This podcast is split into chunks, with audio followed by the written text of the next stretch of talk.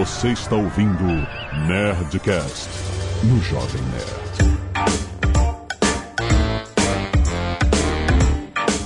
Landa, landa, landa, nerds! Aqui é Alexandre Antônio do Jovem Nerd. Quando comecei a empreender, eu nem sabia o que era empreender, que eu estava empreendendo. Aqui é o Sandro Magaldi. Hoje vai rolar uma mentoria para quem tá começando. Olá, aqui é Flávio Augusto. Comece pequeno, mas sonhe grande. Aqui é o Azagal. Tá bom, olha, Ah, dispensa pô, por essa Zagal, pois é, cara. Just do it. Você quebrou o protocolo, né, cara? A simplicidade é o, é o, é o top da sofisticação. né? Exatamente. Ele tá cada vez melhor, o Dave, o Alexandre. É uma coisa, né, cara? Então, raise the bar.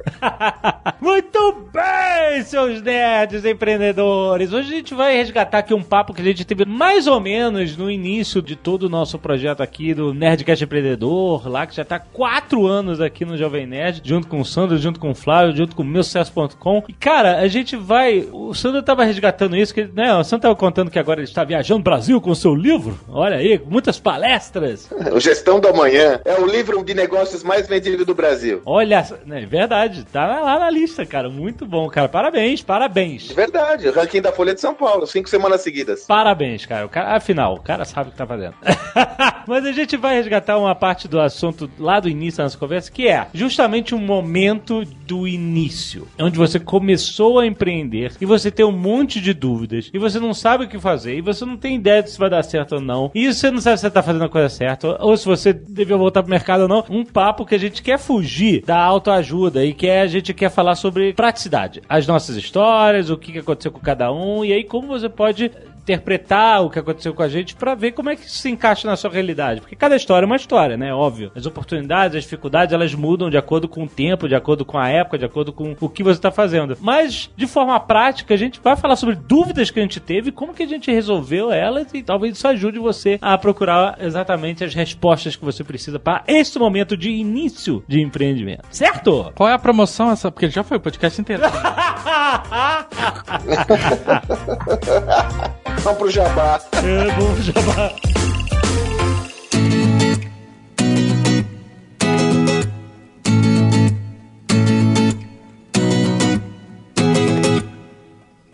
A gente descobriu no início que ninguém joga a seu favor no início. Ninguém tá querendo te ajudar.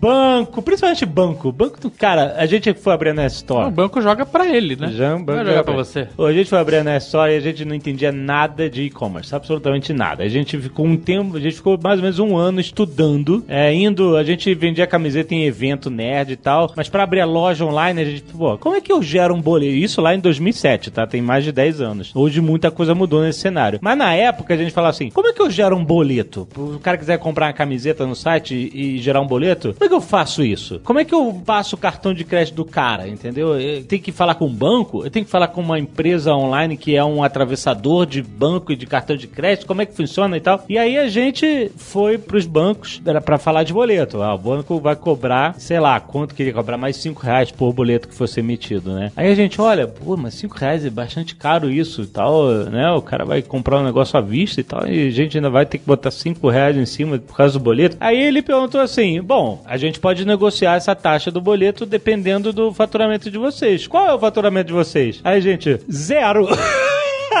Porra, a gente tá começando, cara. Ah, então é 10 agora.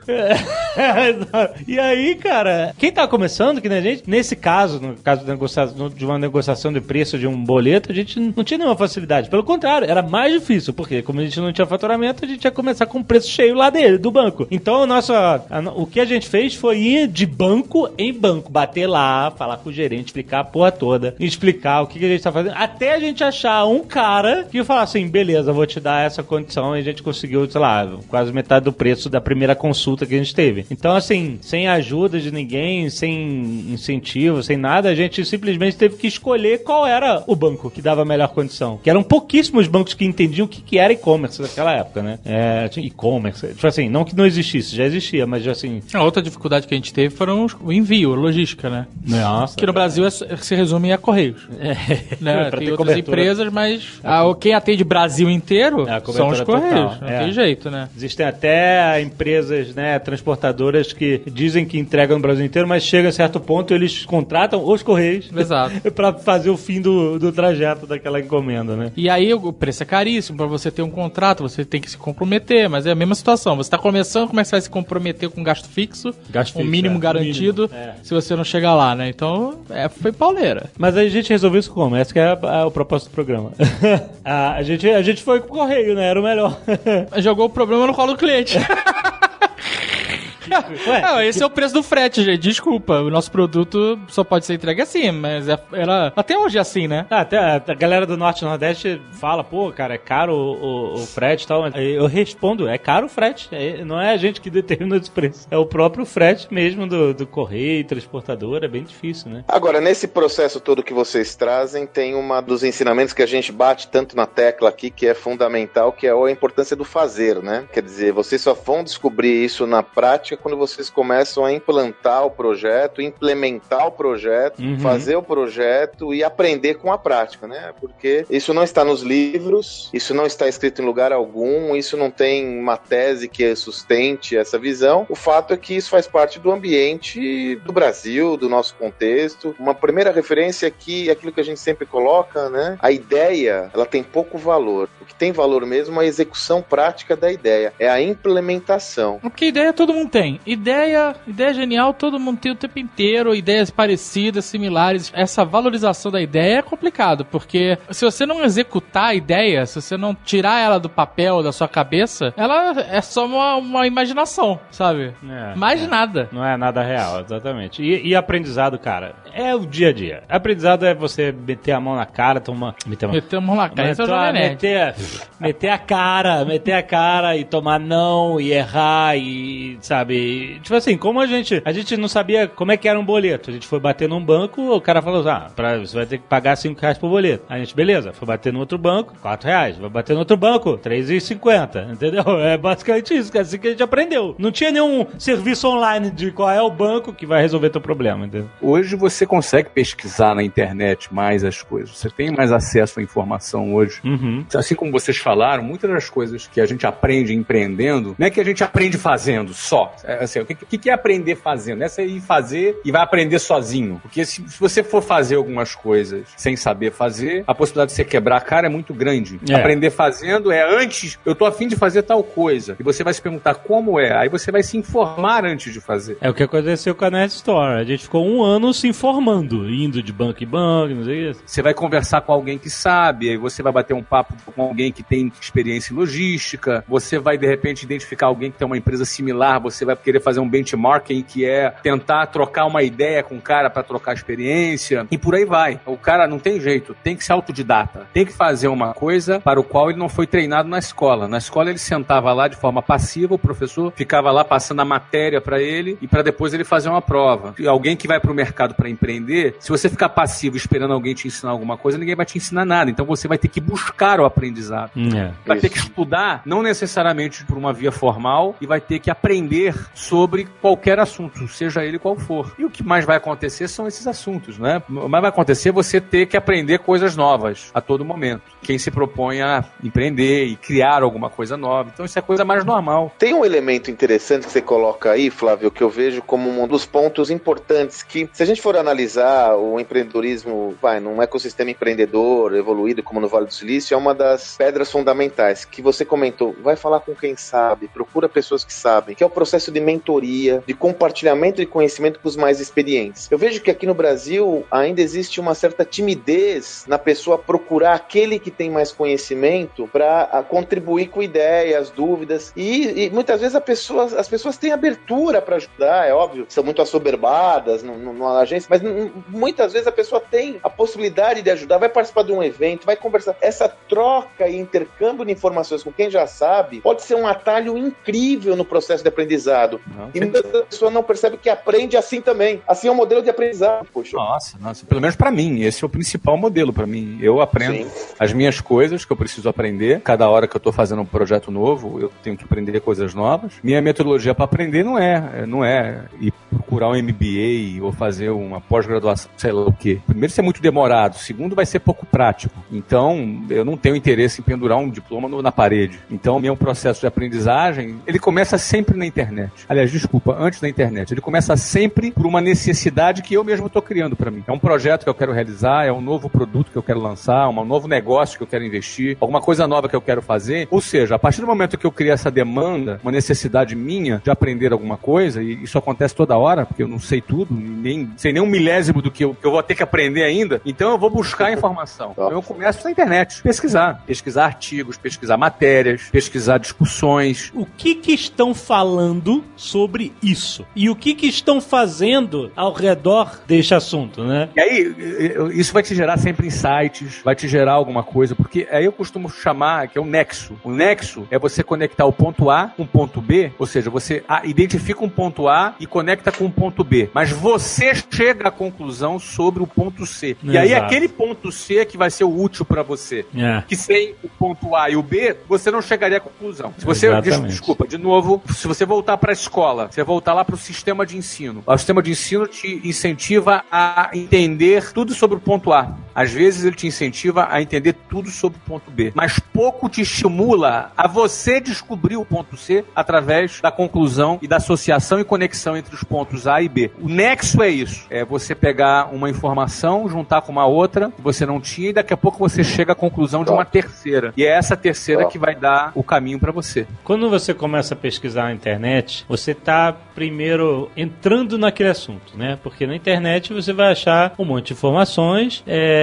um monte de artigos e tal, mas assim, não é tudo, né? Porque existe uma outro nível, uma outra camada de informação de que a internet às vezes não pode te dar de mão beijada, porque não tá tudo de mão beijada na internet, né? Por exemplo, pesquisa. Nem todas as pesquisas mais importantes que vão ajudar você a tomar a decisão é, estão disponíveis na internet, assim, de graça, etc. Às vezes você tem que encomendar uma pesquisa específica para o que você quer. E eu quero perguntar para você, Flávio, você já passou por isso? Para muita gente, dependendo do que seja da pesquisa, pode inviabilizar o início do negócio, porque essas pesquisas encomendadas são caras e às vezes o cara ainda não tem a grana para fazer uma pesquisa para tomar uma decisão. Às vezes ele tem a grana para começar o negócio, mas ele não, pô, às vezes você faz uma pesquisa para saber se você deve fazer isso ou não, se você tá no momento certo ou não e tal, para ajudar você a tomar uma decisão. Como é que você navegou através de pesquisa? Existe uma fórmula para quem não tem grana para encomendar uma pesquisa de como tentar descobrir aquele resultado que vai te colocar no caminho da decisão certa? Eu encomendei pesquisa uma vez na vida.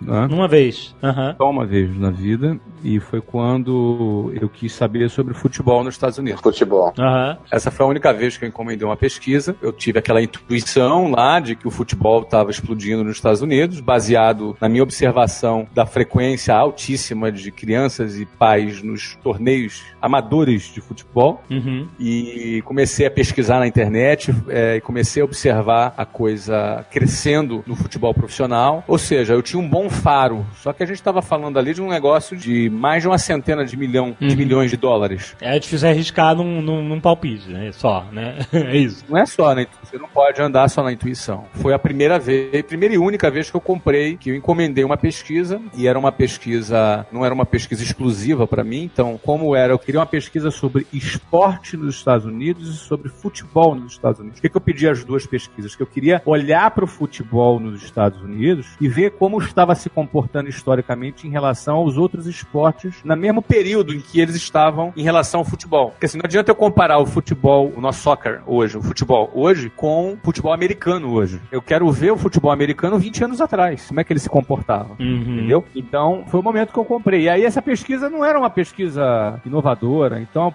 próprio instituto, a empresa na época, eu nem me lembro qual foi lá nos Estados Unidos, já tinha isso pronto. É, você tem uma pesquisa aí pronta, disponível para futebol, para esporte? Ah, tem, tem aqui. Custa, custa tanto, a gente pagou e foi. Custou muito caro. Uma pesquisa deve ter custado uns 15 mil dólares, mas para quem não tem grana, não, 15 mil dólares é uma eternidade é de dinheiro, né? É, mas para um negócio de centenas de milhões de dólares, 15 mil dólares não é nada. Esse foi o único momento. Antes, nos negócios anteriores, é, principalmente o primeiro negócio do curso, não, era, era eu já trabalhava, então eu tinha muitas informações e muita intuição também. Eu acho que o empreendedor sempre vai contar com a intuição dele. Sempre. A intuição é parte. Empreender não vai ser uma coisa necessariamente uma decisão científica, que por mais científico que seja uma decisão, que tenha pesquisa, que tenha todos os dados, na hora H mesmo, de você entrar mesmo, cara, tu vai ter que ter peito para entrar. Todo mundo na hora de Coragem. entrar num negócio dá medo de entrar. Eu, pô, sinto medo de entrar, medo de dar errado, será que tá certo? Será que minha avaliação tá certa? Você tem esse tipo de sentimento. É, porque por mais que você se cerque de números, business business plan e, e tudo mais, na hora do jogo é diferente. É, você pode estar equivocado em alguma assumption, em alguma, alguma premissa, você pode estar equivocado, entendeu? Mas você vê, avalia e tal. Eu, por exemplo, gosto de conversar com pessoas. Eu, eu falei inicialmente que eu pesquiso na internet, mas o meu segundo passo é conversar com gente que saca do negócio, entendeu? Sim. É, por exemplo, eu conversei muito com gente que entende marketing esportivo, conversei com pessoas que entendem de esporte nos Estados Unidos, dando uhum. um exemplo daquele momento, que foi recente, né? Foi 2013 que eu comprei o clube de futebol, foi foi cinco anos atrás. Então, conversei muito para quê? Para formar melhor a minha opinião daquilo que eu estava afim de fazer. Da mesma maneira, depois que o projeto está pronto, eu também converso com outras pessoas para apresentar para as pessoas, mostro, vendo, vendo a ideia, faço um pitch com outra pessoa. Uhum. Qual é o impacto naquela pessoa? Se ela acredita, se não acredita, se ela vai fazer alguma crítica que vai me ajudar ou se não vai, e por aí vai.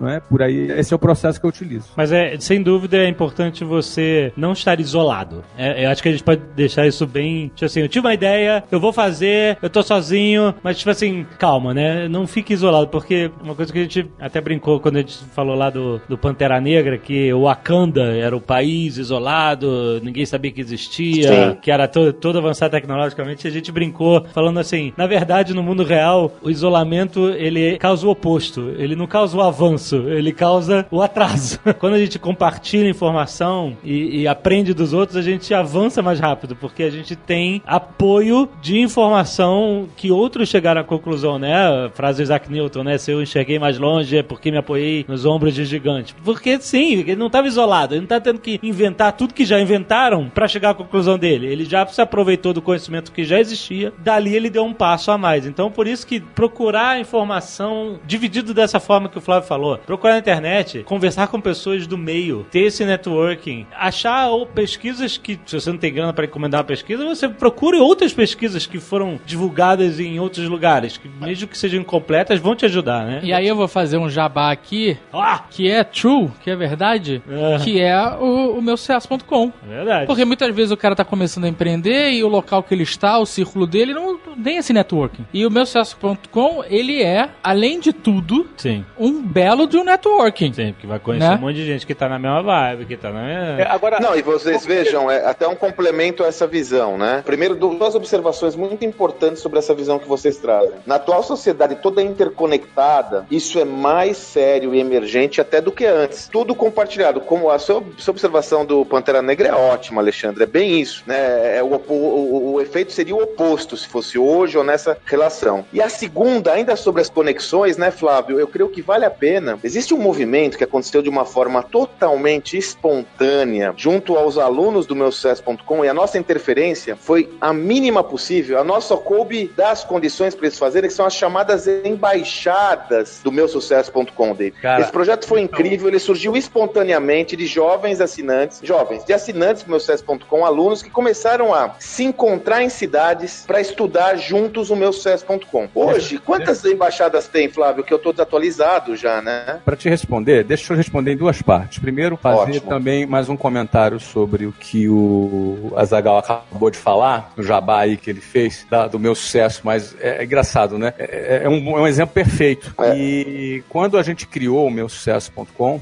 foi um pouco replicar uma vontade que eu sempre tive de Isso. perguntar para as pessoas bem-sucedidas como elas conseguiram chegar lá. Uhum. Como sendo um cara da periferia, um cara lá do bairro Jabu, da zona oeste do Rio de Janeiro, mas sempre sonhando, querendo crescer, querendo ser, sabe, conquistar o meu espaço. Quando eu olhava alguém bem que eu achava que era bem sucedido, geralmente é assim, né? A gente traça um perfil, pô, o cara tá muito bem arrumado, ou esse cara é bem sucedido. Eu não sei, não sei qual é a história do cara, mas eu sempre tive vontade de parar do lado dessa pessoa e falar, cara, como é que você fez? Me explica aí. Eu sempre tive, assim, como jovem, como adolescente ainda, eu tinha vontade de parar do lado das pessoas e perguntar, porque essa sempre foi a minha metodologia de aprendizagem, né? Sempre foi, na época não tinha internet, então acho que até usava mais isso. Então eu sempre fui muito perguntador de perguntar às pessoas como é que ela fez, como é que fazia. Então, o meu sucesso pontual era mais ou menos isso. A cara que chegou lá para contar como é que ele fez. Porque eu acho que só você em saber como um cara fez, lá tem 22 estudos de casos, 22 caras bem-sucedidos, começaram, muitos começaram do zero, se tornaram bilionários. Como é que ele fez? Ele mesmo conta. Então, é um documentário com a família dele falando, porque geralmente tem problemas com a família, uns acreditam, outros não acreditam, uns apoiam, outros jogam contra, não é? Como é que esses caras venceram esses desafios, as dificuldades? Então, essa foi a primeira ideia do meu sucesso.com. Com relação às embaixadas, meu sucesso, o Magaldi citou, é um, é um fenômeno, né, cara? Esse movimento começou há mais ou menos quatro meses, no máximo, não mais do que cinco meses começou esse movimento. É, uma galera de Vitória, eles montaram a embaixada. O que, era a embaixada? Eles, eles, se reuniam com amigos que estavam afim de estudar sobre negócios. Pessoas que já estavam afim de fazer negócios, de aprender sobre negócios, e outras que já estavam até realizando negócio e que queriam se encontrar com outras pessoas, outros empresários, pequenos empresários para trocar ideia, porque o que acontece? Empreendedor, em geral, ele é muito solitário. Ele é um cara que muitas vezes pensa diferente, então ele acaba não podendo compartilhar muitas das coisas, das ideias que ele tem. Então ele tem, às vezes, ele sente a necessidade de encontrar com semelhantes. Eu preciso encontrar outros loucos para conversar. Então, nesse, é, sentindo essa necessidade, um grupo lá de Vitória começou a se encontrar uma vez por semana. Se encontrava na casa de um, na casa de outro, ou num bar, não é? ou numa sala do, do condomínio, simplesmente para pegar lá um documentário, um episódio do documentário do meu sucesso.com, assistirem juntos e debaterem e conversarem sobre o assunto. Nascia ali um movimento espontâneo e orgânico que são as embaixadas do meu sucesso. Hoje, Magal, já estamos com mais de 220 embaixadas no Brasil. Caraca! Sério? Exatamente. Que espetáculo, cara. Eu ia falar 70. Não, não, não, não. Já passou de 220 embaixadas espalhadas por várias cidades do Brasil, que são pessoas que se reúnem. Cara, a gente tá falando de, de mais de mil pessoas, então, cara. Muito mais. O embaixado tem a média de 20 pessoas, já tem quase 4 mil pessoas, mais de 4 mil pessoas. Não, fiz a conta ruim, eu, é, é lógico, não, mais, né? Fiz... mais de 4 mil. Aí o que, que acontece? Essa galera faz o quê? Toda quinta-feira ela se reúne. É um negócio super descontraído, é de graça, ninguém cobra cobra nada. E aí, quando a gente viu isso espontaneamente acontecendo, organicamente crescendo, eu peguei um dos meus top executivos do nosso grupo, que é o Edio, Edio Alberti. Falei, poxa, Edio, Fera. você que estimulou, que tá dando apoio para essa galera, porque o Edio desde o início começou a apoiar esse movimento. Falei, sim. A gente precisa sim. criar um sistema de apoio melhor para isso. Então, o que, que nós fizemos? Começamos, eu fiz a, só pra você ter ideia, em janeiro eu fiz o primeiro encontro de líderes de embaixadas é, animal, lá em São Paulo. Encontrei o pessoal pessoalmente. Passamos lá umas duas, três horas conversando, falando, fazendo planos para as embaixadas. Estamos desenvolvendo conteúdos para ajudar a formar a liderança desses líderes. Enfim, é um movimento. Eu até em junho agora vou fazer um hangout em rede nacional para falar com todos os, os, caras das embaixadas. Que é? espetáculo, né? O legal é que ele é, foi orgânico, né, Flávio? Isso e, e, responde e essa que questão, né, cara? Responde. Assim, as pessoas querem se encontrar, é. querem conhecer gente nova, querem falar com gente nova, querem gente que também tá querendo sair do casulo para se encontrar, já saem negócios entre eles. Eles fazem negócios entre eles. Eles estudam, ajudam entre eles. Acho que até casamento já deve estar tá saindo já nas embaixadas. Né? ah, vai. Como todo lugar tem. Gera casal. Muito bom. Acho que essa é uma referência importante, né, Alexandre, em relação ao que você estava trazendo, que o ato de empreender e do empreendedor, ele é muito solitário. Sobretudo no começo, quando existem muitas indagações, você não sabe se o modelo de negócio funciona ou não funciona encontrar com outros que já passaram por essa mesma trajetória ou que estão passando, funciona quase como uma catarse, né? Porque é um atalho, como eu disse, é um atalho. Então, esse exemplo que nós comentamos agora, do meu sucesso.com, é um exemplo claro da demanda que existe, da oportunidade, o chamado networking, né? Que não é só trocar cartões, bater papo, é compartilhar conhecimento. Aí tem muito aprendizado, né? Tem muito conhecimento instalado nessa prática, não é? Exatamente. Porque é aquela história, né? Você pode aprender, trocar ideias, aprender, você pode consultar. Aliás, tem muita gente que tem medo, ah, eu vou falar minha ideia, não, que vão copiar. Isso, isso. Cara, é melhor você assumir a a- o risco de alguém copiar a tua ideia do que você morrer abraçado com ela. o rei do cemitério, né? Não é bem assim, entendeu? A ideia. Gentlemen, start your engine. Às vezes você tem uma ideia de fazer um, um negócio, um modelo de negócio e tal, aí você vê outro cara, ah, você dá uma pesquisada aí, ah, já fizeram. Aí você desa- desanima e aí você, putz, não, não vou fazer. Já fizeram. Mas não é assim. Você não precisa ser o primeiro cara. Não é. Você precisa ser o melhor. Exatamente. Exatamente. Você tem que fazer bem feito, sabe? Então, por exemplo, vou dar um exemplo clássico que a- que a galera conhece. League of Legends, certo? League of Legends é um fenômeno cultural, um fenômeno do mundo dos games, de esportes, etc. No mundo inteiro. Olha só como é que é a cadência de ideias. Tudo começa com um mod do Warcraft, jogo clássico da Blizzard, que o cara decidiu pegar os heróis do Warcraft e criar um joguinho onde você, cada pessoa, um joguinho online, onde cada pessoa controlaria um herói em vez de um jogador só. E aí esses caras fazem um time e um tem que matar a base do outro. E aí ele criou o Dota. Os caras criaram o Dota. Não estou falando do League of Legends, não existe ainda o League of Legends. Então, veja, é um mod, é uma modificação de um jogo que existia. Ou seja, você pegou uma ideia que já estava lá, você desmontou essa ideia e recriou ela de outra forma, remontou a ideia e criou uma parada própria. E aí, beleza, aí vamos dizer, aí os, os caras, o Brandon Beck e o Mark Merrill, os caras moravam em Los Angeles, eles adoravam Dota. E assim, poxa, adoro Dota, mas eu queria que esse jogo fosse pouco diferente. Eu queria que ele fosse mais assim, mais assado e tal, não sei o quê. Pena que não existe um jogo que seja, tipo, parecido com o Dota, só que um pouquinho diferente. Aí eles falam assim: quer saber? Vamos fazer? Então, olha só, o Dota que nasceu de uma ideia de um outro jogo, de outro desenvolvedor, nasceu com o cara. E os caras do League of Legends pegaram uma ideia que era o Dota, que já era uma ideia baseada em outra ideia de outra empresa. E aí eles fizeram a própria mudança dessa ideia. São jogos dois, hoje em dia são concorrentes, eles são bem parecidos e tal, mas cada um tem a sua própria história, o seu próprio público, os seus próprios campeonatos. Mas os dois são gigantes. E a Riot Games, que nasceu por causa desse único produto, o jogo que eles distribuíam de graça e cobravam lá com microtransações, você comprar skins e essas coisas. Cara, é uma empresa de 1,6 bilhão de dólares, de 10 anos de idade. A empresa tem 10 anos. Aí vamos conectar os pontos aqui, então? Aí, Isso. Connecting the dots. Vamos connect the dots aqui, co- conectar os pontos. Brandon Beck, por causa disso, se tornou um grande sucesso, não é? E por conta desse grande sucesso que ele se tornou, hoje ele é meu sócio lá na Major É mesmo, Flávio? Lá na Major League Soccer. Olha seu Flávio Augusto! O que, que ele tem lá? Hoje ele é um sócio minoritário do clube de Los Angeles e ele participa, inclusive, geralmente senta do meu lado nas reuniões da MLS lá. né? A gente é muito parceiro. Ah, Pô, você podia MLS, convidar ele pra fazer aí. um Nerdcast empreendedor com a gente, né, Dave? Olha aí, Flávio. Olha aí. Pô, Flávio, Imagina se o Brandon Beck chegasse assim: Ah, eu queria fazer um jogo tipo Dota, mas já fizeram, é o Dota. já existe. Aí não seria meu sócio se eu tivesse feito isso. Talvez você nem conhecesse ele. Jovem Nerd, eu vou te mandar agora aí no Nerd Empreende, lá no nosso grupo, lá a fotinha, uma fotinha legal sobre ele. Olha aí que legal. Manda aí. Olha o Flávio show off. Show off do Flávio. Show, o Flávio querendo se, se conectar com jovens. Olha isso, Flávio. Agora aí, quem tá vendo o aplicativo tá vendo a foto dele com o Brandon Beck. Olha aí.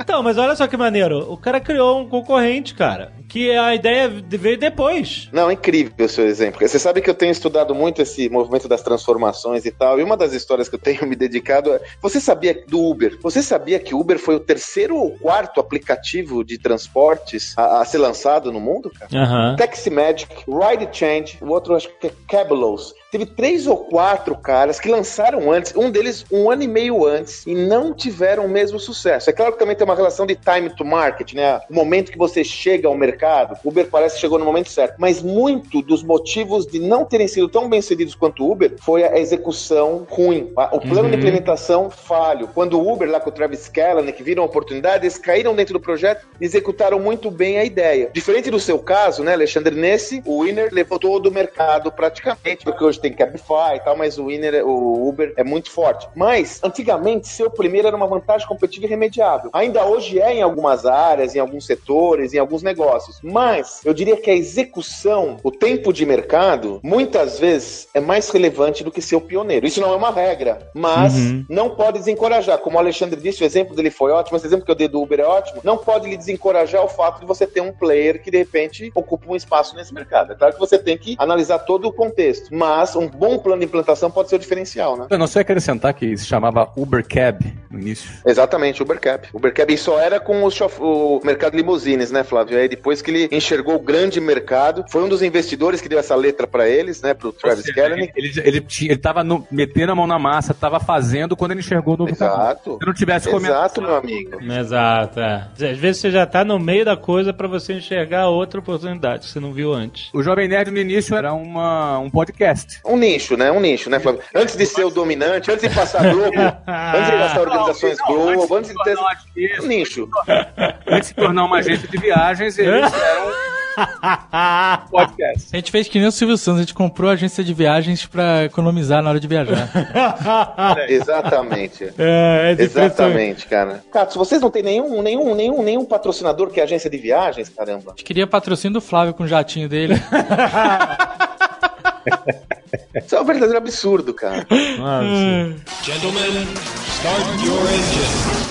E ainda falando do Uber, tive uma experiência bacana essa semana. Ah, Eu fui em Miami junto com meu filho de 18 anos para poder estar do lado dele ali e ajudar ele ali na, na- no consulado do Brasil brasileiro em Miami, no, no seu alistamento militar. Jovem de 18 anos. Como cidadão brasileiro. né? E, enfim. E aí a gente pegou um Uber para poder ir lá pro consulado. Aí pegamos um Uber bacana e chegou lá, uma BM Série 5, bonitona e tal. Pô, legal, limpinho. Caraca, peraí, Flávio, Flávio, tu tem algum tu, Uber mais plus plus do que, que a gente?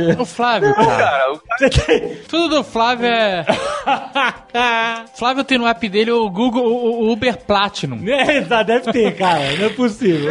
cara, é sério. Não, eu, eu peguei. Tem o Uber Black, isso? Não, deixa eu ver o que, que é aqui. Olha, tô falando que tem um Uber acima do Black a gente não sabe. Tem um outro aqui. É um Uber Lux. ah, Uber Lux. Hum, aham. É, da Uber próxima vez que eu pegar o Ford K, eu vou lembrar de você. Não, é um No meu Uber VIP. Uber X VIP, o cara tá. ó, sou Uber X VIP, rapaz. Não, não, não. E aí, cara, pô, viu uma BM Série 5, bonitona e tal, entrou o Breno de um lado, eu do outro, a gente sentou. Aí eu cheguei pro motorista e perguntei, como é que tá o trânsito aqui em Miami? Aí não respondeu nada, né, cara? Eu falei, pô, Porra, eu dou cinco estrelas. Eu dou cinco estrelas. Se eu pergunto, faço small talk com, com o motorista de Uber e ele não responde, cinco estrelas, rapaz. Não, não, mas é o seguinte, falei mais alto, né? Falei, pô, de repente ele não entendeu. Falei, ô, eh, e aí, como é que tá o trânsito? A gente vai chegar, quanto tempo a gente vai chegar até lá? Como é que tá o trânsito? Aí o cara ignorou. Caraca. O cara ignorou, eu falei, caraca, o cara ignorou. Na cara dura, né? Aí eu, antes de, enfim, fui verificar, me aproximei dele, encostei no ombro dele. Cara, o cara era surdo. Deficiência auditiva. Ah. E aí eu puta, dei um sorriso duplo. Primeiro porque eu achei interessante a situação. Ainda bem que eu não fiquei nem irritado, porque primeiro eu me aproximei pra saber, né? E eu fiquei encantado com o que eu tava vendo. Porque eu tava vendo um motorista negro, surdo, trabalhando por conta própria, que ia meter no bolso Empreendedor, empreendedor, empreendedor. Ia meter no bolso 60 dólares naquela corrida que eu tava fazendo e ia ganhar no mínimo 300 dólares durante o dia. Eu perguntaria, negro, surdo, quando estaria trabalhando e ganhando essa grana? Ou seja, o Uber, o negócio Uber, que foi criado por alguns jovens ah, sonhadores, olha Sim. o impacto de inclusão social que está criando na sociedade. É, é o capitalismo malvadão criando inclusão Malvadão. social. Flávio, sabe quantos motoristas de aplicativos tem no Brasil hoje? O número estimado? É, vou chutar. 50 mil? Vamos. Valendo, ó, valendo um hamburgão daquele lá que vocês ficam postando lá, cara, que eu fico só com água na boca. Animal, né? Ih, 50 mil. 50 mil? Tá longe. Tá longe. Ixi. Brasil, tá? Azagal. Puta, se tá longe, eu vou chutar uns 320 mil. Porra. The price is right. Vamos. Não. Eu... Não, mas tá longe agora. Tá frio ou tá quente? Mas eu vou ajudar o Flávio se eu responder, pô. é verdade. Não, peraí, peraí, peraí, peraí, peraí então. Deixa, eu- deixa então, deixa eu radicalizar aqui. 2 milhões. Não, aí você exagerou. 800 mil. É muito. 800 Caraca. mil, nossa.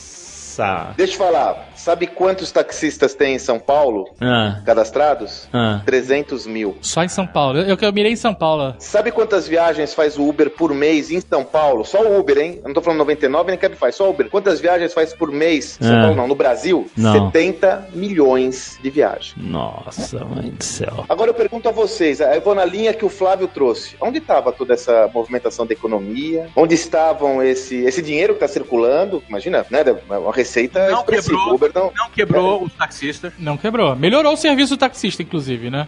Não, Flávio, é, o- tá mudando o modal. Eu, por exemplo, eu sou um exemplo claro. Eu vendi meu carro já faz um ano. Eu só me locomovo com todos os modais de trânsito de, de São Paulo, trem, ônibus e Uber. E se não houvesse esse serviço, Flávio, eu não conseguiria vender o meu carro, porque eu moro numa região distante de São Paulo, que não havia a possibilidade de chegar em São Paulo e me locomover com facilidade. E como eu sempre trabalhei com vendas, tem que ter uma certa agilidade, né? Hoje em dia, eu não tô nem aí. Inclusive, eu, depois vocês dão uma olhada, tem um serviço novo ali na Faria Lima que é bárbaro, meus caros. Não sei se vocês já chegaram a ver. Ele chama Bike É Bike né? Bike Pois eu pego o nome aqui, eu, tô, eu baixei o aplicativo, é um aplicativo no estilo Uber, e você tem uma bicicleta com dois lugares, é o bike táxi moderno. Ah, o Marco Gomes já pegou isso aí. Isso é bem cara de Marco Gomes. Pegou.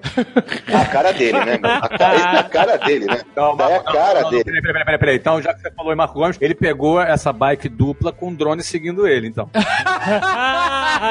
Exatamente, com certeza.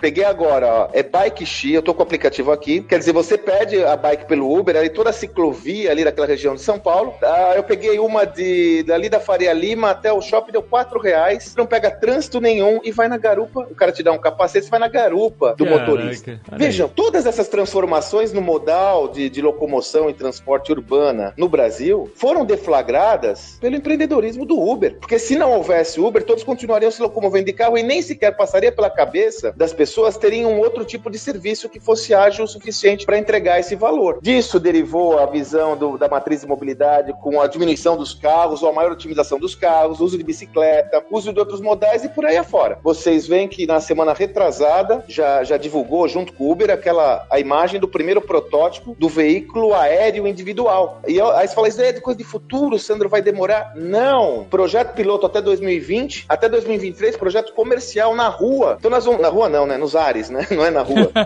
Isso tudo é uma realidade, cara. E com o Uber, né? Vai ser o Uber se uniu à Embraer, não só a Embraer, em várias empresas aéreas do mundo todo, na execução desse projeto. E aí nós vamos ter motoristas desses veículos aéreos, automotores. Dá pra entender a revolução? Então, mas eu, Isso é uma revolução que tem, incrível. tem um, um aspecto interessante pra gente falar. Você vê, os taxistas estão aí, ninguém quebrou. Não. Ou seja, existia uma ineficiência no meio do todo o sistema de transporte, tanto público quanto é, o número infernal de carros particulares na rua que causavam um trânsito imenso, cada vez maior nos grandes centros urbanos. Então, essa eficiência está encruada nesse formato. Aí você começa a perceber o quê? Que o conceito de riqueza não se divide, ele você cria, você cria riqueza. Ou seja, não é porque o Uber ele se instalou e ganhou esse espaço que você tirou esse espaço do taxista. Não, e que acabou pra outro também. Que... Não, é o contrário. Você está criando riqueza, porque você imagina, são 70 milhões de corridas, você falou, né? Viagens, cada uma com Isso,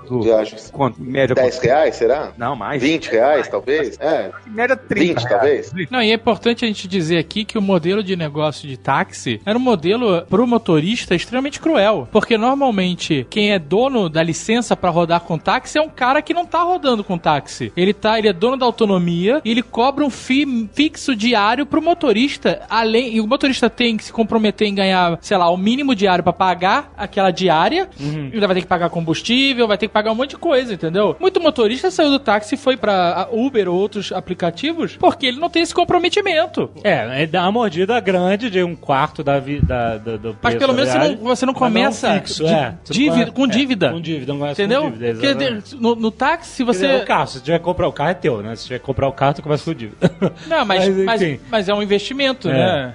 é. Inclusive existe hoje um serviço, puxa, agora eu não vou conseguir é, elencar, mas uma locadora especializada em Uber, não sei se vocês já viram também. Eu não vou conseguir pegar a referência agora, mas uma locadora que se especializou em Uber. Tanto que vocês podem ver, vários Ubers que você pega são com a placa de, de outros lugares, outras cidades. O Azaghal já pegou um desse, o cara aluga o, o carro. São locadoras que se especializaram em locar para Uber num conceito um pouco mais estreito do que a locação normal. Quer dizer, ele ganha na, na, na escala, porque eles viram um mercadão. O Uber é um aplicativo mais flexível, então você pode trocar o seu carro cadastrado com mais facilidade e tal. Em outros aplicativos, não é tão fácil, então tem esse problema, né? Chega o carro e não é o carro que tá cadastrado. É, que aí é e aí bizarro. você fica, puta, e agora, né? No Uber não, o motorista tem mais facilidade nisso, né? Mas existe realmente esse mercado de carro alugado. É, mas aí, aluga- aí o cara já tem o fixo pra pagar. É, ele vai ter que fazer isso, mas é uma oportunidade. Enfim, quem tá na dengue, né, cara? O cara tá quebrado, tá danado, vamos começar. pô. Não, olha só, é o fixo se você rodar. Se você não for rodar uma semana porque você vai viajar ou porque você torceu o pé, por exemplo. Aí você não aluga o Você devolve o carro e você não tem esse fixo. Quando você é motorista de táxi e você não é o dono da autonomia, você tá sublocando, Hum. se você torceu o pé, um abraço. Se você vai viajar, você vai ter que pagar aquela diária, porque o dono da autonomia, ele quer receber a grana diária dele. Diária. Entendeu? Aham, aham. Ou seja, a Uber promovendo a libertação da escravidão diária paga pelo motorista de táxi, que tinha que trabalhar 10 horas para pagar a diária dele para depois começar a ganhar alguma coisa e levar dinheiro para casa. É, é extraordinário. E- nós vamos, ó, deixa eu te falar, nós vamos tomar muita porrada desse, nesse programa aqui, cara. Não, porque existem críticas também ao modelo do Uber, que não é tão. é, não, eu sei, assim, enfim. Mas é uma opção. É uma opção diferente que muita gente adotou. Isso é a verdade, entendeu? O que a gente tá levantando aqui é a mudança no cenário que o Uber promoveu. É, Isso é sim, inegável. sim, você goste ou não, evidente, evidente.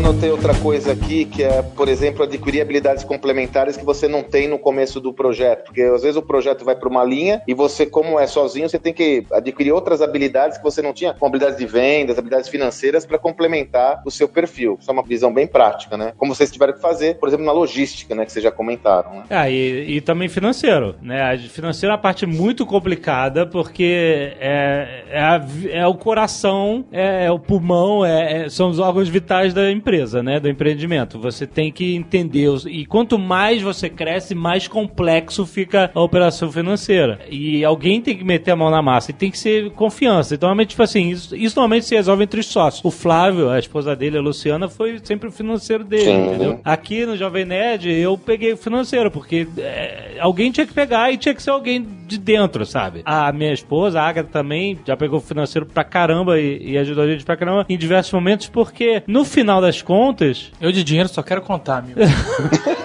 é um saco. É um saco, é um saco, mas alguém tem que ter essa É porra um saco. tem certas habilidades que eu não tinha, que eu comecei a ter que ter pra entender a inteligência financeira de uma empresa, entendeu? Mesmo que ao crescer você contrate um gerente financeiro, alguém de carreira, alguém que é treinado muito mais do que você, no final das contas vão ter operações que você vai ter que assinar pra pagar e se você não souber o que você está assinando, em quem você vai botar a saúde financeira da sua empresa? Na mão de quem, entendeu? Se você não entender nada, nada, entendeu? É, fato. É, eu- no caso, o Flávio, a Luciana teve que entender. E o Flávio confia na Luciana, plenamente. E ela entende do que ela tá fazendo, entendeu? No final das contas, o Flávio vai ter diretores financeiros, etc. Vai ter tudo um corpo. Mas no final das contas, lá no, tem um topo que é o círculo de confiança interno dele, que ele tem uma pessoa que entende daquilo. Então, realmente, adquirir habilidades que são necessárias para gerenciamento é, de negócios, seja a parte financeira, seja a parte de marketing, de vendas, etc. Você tem que ter alguma coisa lá. Você tem que ter algum pé lá para você saber o que está fazendo. Olha só, Alexandre, eu, eu considero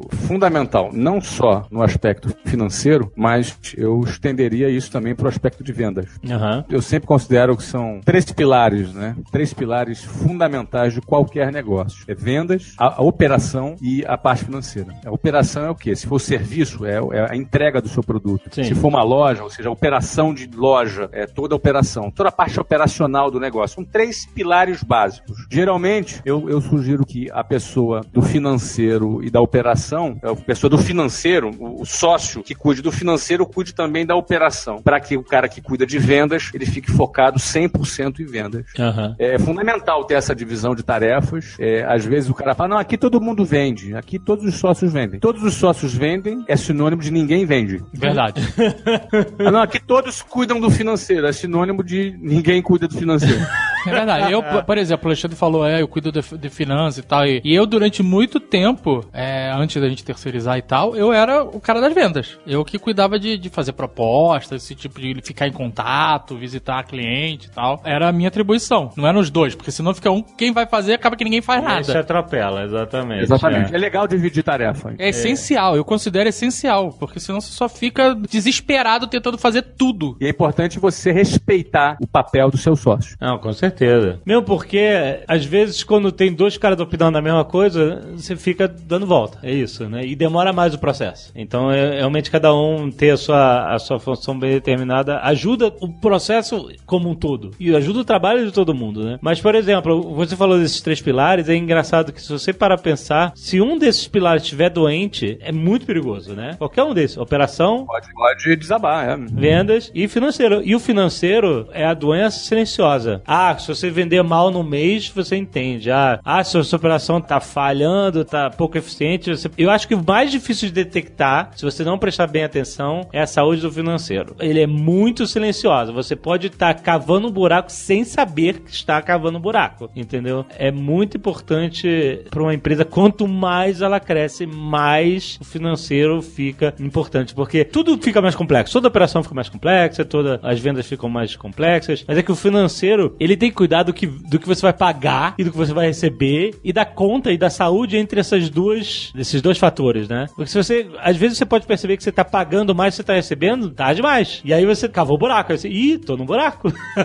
e aí, cara, sair do buraco é muito mais difícil do que você se manter acima dele, né? Não é impossível, mas é, é um desafio muito maior. Sem dúvida, né? Essa parte de adquirir novas habilidades é muito importante. Mesmo que você não tenha o perfil, se você sentir a necessidade que você tem que saber aquilo para as coisas acontecerem, mete a cara. E o melhor, obviamente, é que cada sócio faça o que é mais natural para ele, entendeu? Então, o Azagal sempre foi o cara de new business e ele continua com o perfil de new business, entendeu? Porque ele tem tino para new business, para trazer negócios novos, para inventar propostas novas, pra, entendeu? Criar formatos novos de fazer negócios. E, e, tipo assim, e o cara é extremamente criativo e eficiente nessa parte. Por que, que o outro sócio vai se meter em fazer o que ele já faz bem, entendeu? Então, então faz outra parada, entendeu? Já que o cara é, manda bem nisso. Não quer dizer que não possa ajudar. Vai lá e pergunta, você, entendeu? O que, que a gente pode fazer para ajudar? Às vezes ele pode trazer um, um new business de alguma outra frente, mas, mas de qualquer forma, não atropelar o caminho, as funções determinadas de cada um na empresa é uma coisa muito, muito importante. É, respeitar. Você pode questionar, né? Você tem alguma coisa que o cara fez que o resultado você acha que poderia ser melhor? E, tipo, por que a gente fez isso? Bom, o Azagal criou um formato e você de repente quer perguntar pra ele, pô, Azagal, é isso mesmo? É esse formato aqui que você criou? Tá legal? Mas não poder, você não acha que poderia ser assim ou assim assado? Pode opinar. É, exatamente. Cara, aí ele vai falar, não, pô, é verdade, assim ficaria melhor. Pô, bacana, obrigado. Ou não. Ah, não, eu acho que é melhor não por isso, por isso, por isso. Exatamente. Por aí vai. Por exemplo, olha, olha só, que exemplo prático, exemplo prático. A gente criou o Nerd Player anos atrás, que era, ah, vamos começar a falar de videogame dentro do Jovem Nerd, que era uma coisa deficitária no Jovem Nerd. Falava de muita coisa nerd e não falava de videogame. A gente criou o Nerd Player, novo formato, a gente vai jogar videogame, fazer comentário, vai ser engraçado e vamos colocar bem dentro do espírito do Jovem Nerd, de zoeira, de fazer comédia e coisas engraçadas com qualquer conteúdo. De Transformar o mundo em piada. Aí beleza, aí estamos lá fazendo o conteúdo e aí a gente queria, bom, a gente um dia vai ter que,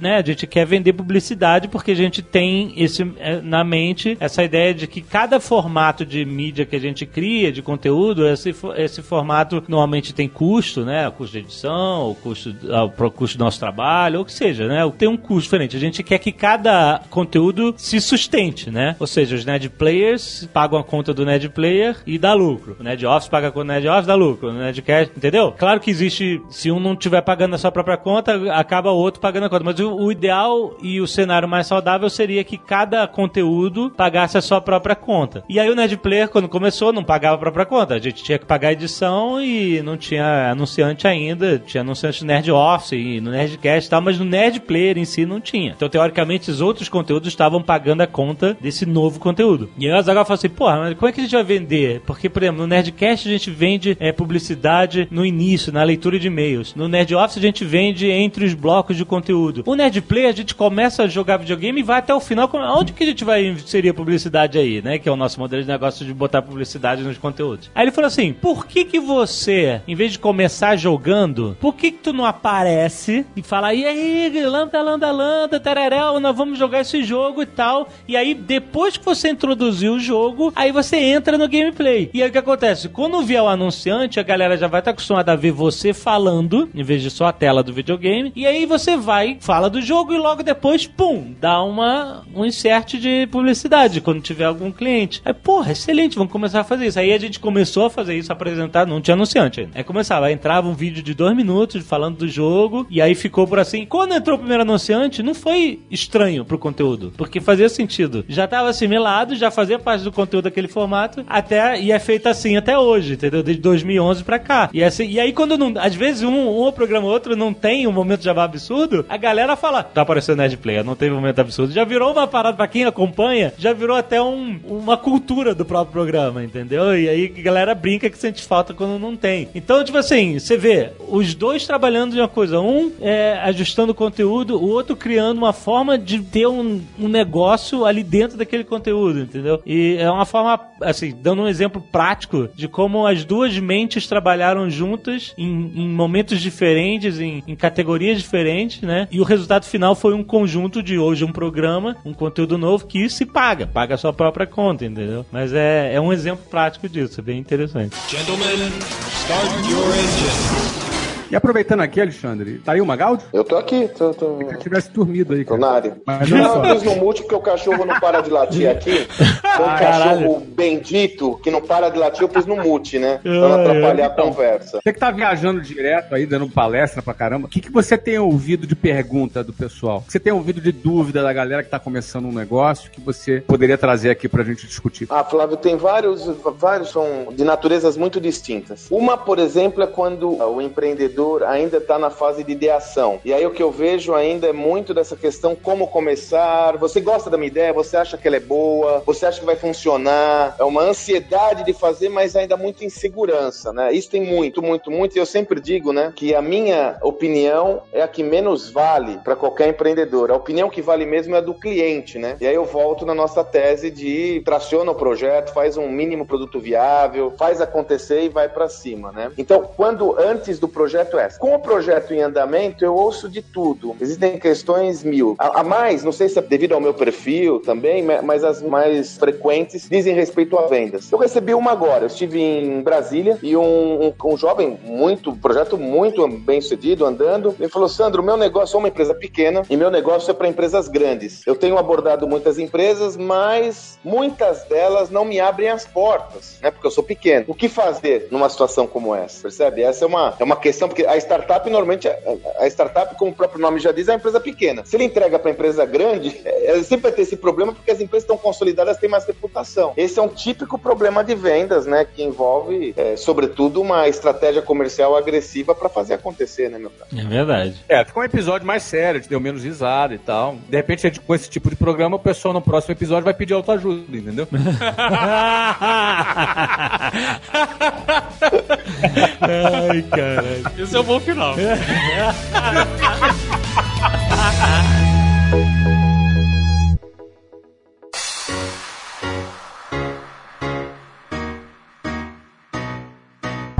Beleza, jabá. Agora é a hora do jabá. Olha aí o formato que o Casagal criou. Tá tentando criar uma vinheta, não tá conseguindo. Não. falhando miseravelmente.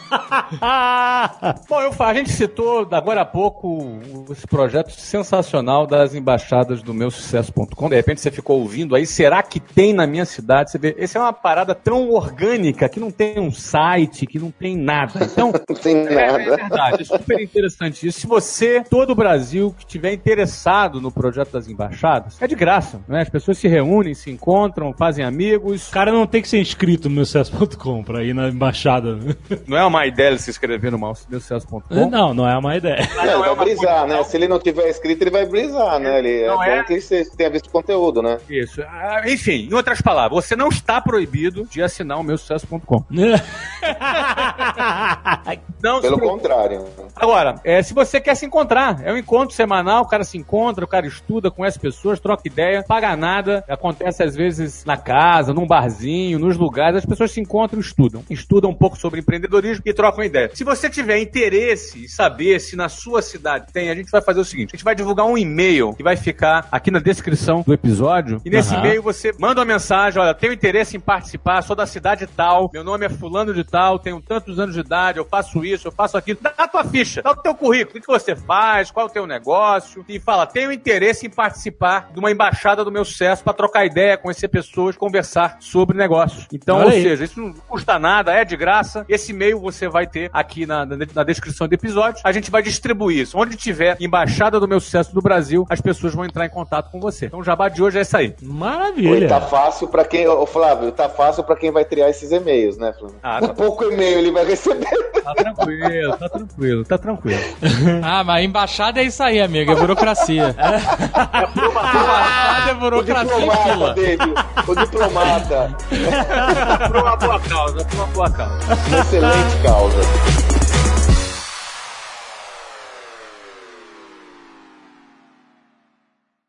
Este Nerdcast foi editado por Radiofobia, podcast e multimídia.